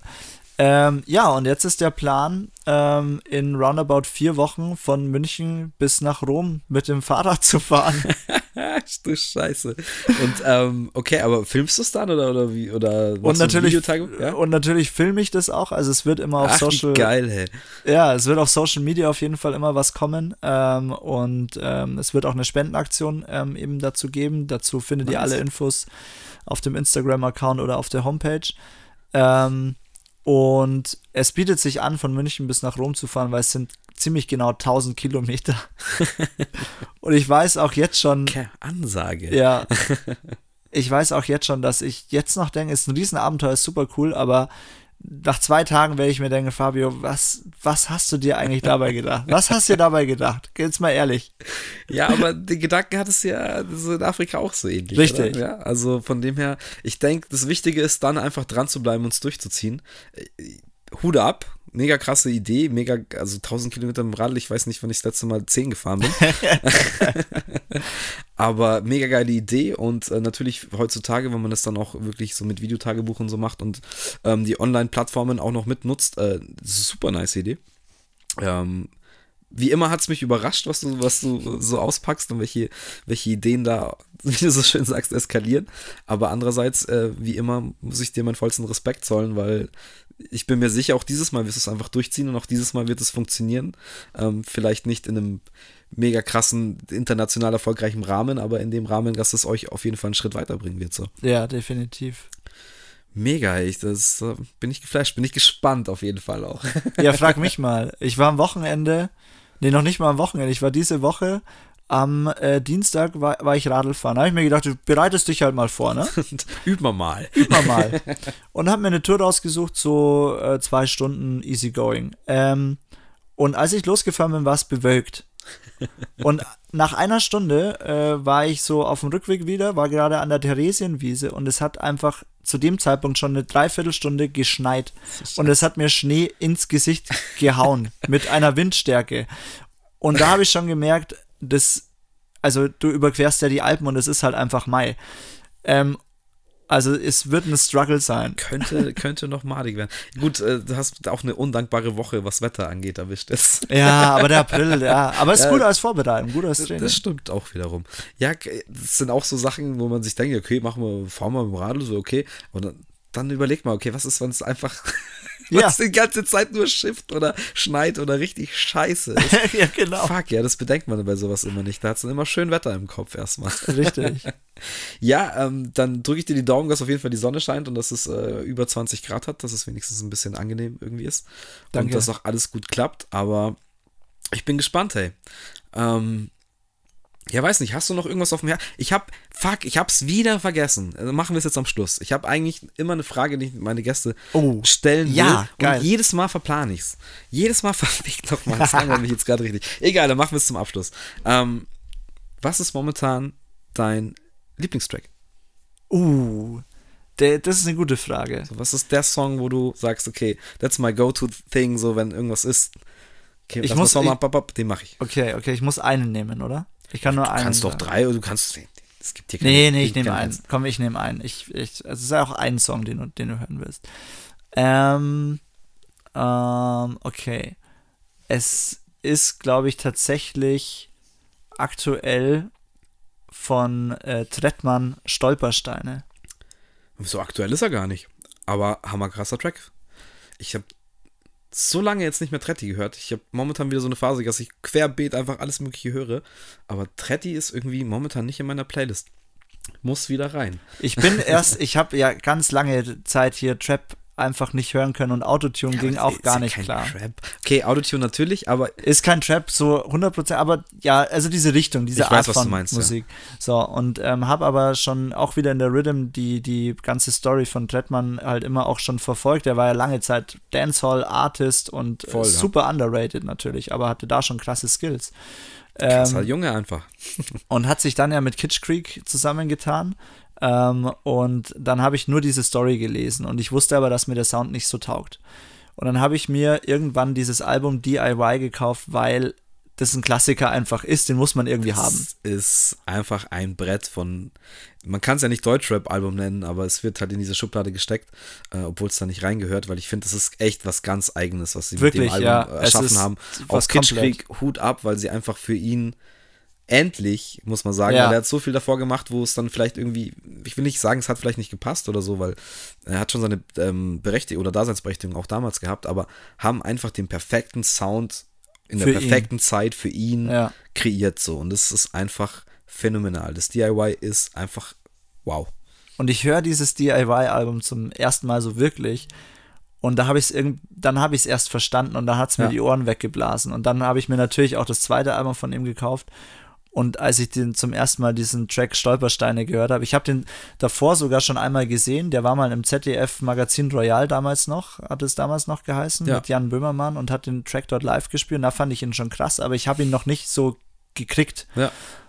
Und ja, es, es deswegen der Track, der, der ist heftig. Also zieht ja, euch den rein, der ist Auf krass. jeden Fall klare Empfehlung auch von mir. Das ist auch eine Sache, ich glaube, ich habe DIY auch erst ein Jahr später gehört. oder so wirklich wahrgenommen, weil ich es halt auf, man kannte halt Standard damals so. Und ja, ich habe mich auch nicht ja. einfach zu wenig damit befasst. Deswegen cool, dass du sagst, weil das ist jetzt auch eine Sache, die ich wieder hören muss. und ist richtig geil. Ja, gut, ähm, Butzi, Fabio. Fabio sage ich selten zu dir eigentlich. Die, die meisten sagen, manche Leute wissen auch gar nicht, wie ich mit wirklichem Namen heiße. Die sagen einfach Butzi, aber es ist okay für mich. Ja, ich kenne das, mich ja, also Leute glauben ja eh nie, dass ich Harry heiße, oder? äh, von dem her, ja, dieses Spitznamen-Ding. Aber, ähm, ja, wurscht. Jetzt wollte ich eigentlich so cool abrappen, jetzt haben wir sich schon wieder voll veraspelt. Ähm, wenn du noch irgendwas auf dem Herzen hast? Ja, komm, ich sag noch, ich mache einmal noch so eine Dankesrunde. Also erstmal äh, schon mal danke, dass ich hier sein äh, darf und diese, diese immer wieder gerne auch. Also Plattform nutzen darf. Ähm, und vielen Dank, dass du diesen Podcast überhaupt machst. Ich finde ihn sehr, sehr geil. Mach weiter so. Danke. Und danke an, an alle, die uns über die Jahre supportet haben, die bei uns mitgeholfen haben, die äh, hier Blut, Schweiß, Tränen dagelassen haben ähm, bei unserem Verein For a Better Tomorrow. Vielen Dank an alle, die gespendet haben und in Zukunft spenden werden. We all love you und ähm, ganz viel Liebe geht an euch raus ähm, über die Lautsprecher. Fühlt euch herzlichst umarmt. Ja, Mann. Dann macht es gut Schaut vorbei bei äh, For Better Tomorrow. Und ähm, ja, also das Ding wird jetzt, lass mich kurz überlegen, nicht nächste, übernächste Woche rauskommen. Ähm, Bike for School. Bike for School. Bike Check for School out. ist das neue Ding. Ich bin gespannt. Butzi, mach's gut, Mann. Es war mir ein Fest. Danke, dass du da warst. Und macht's gut, Leute. Ciao. Ciao.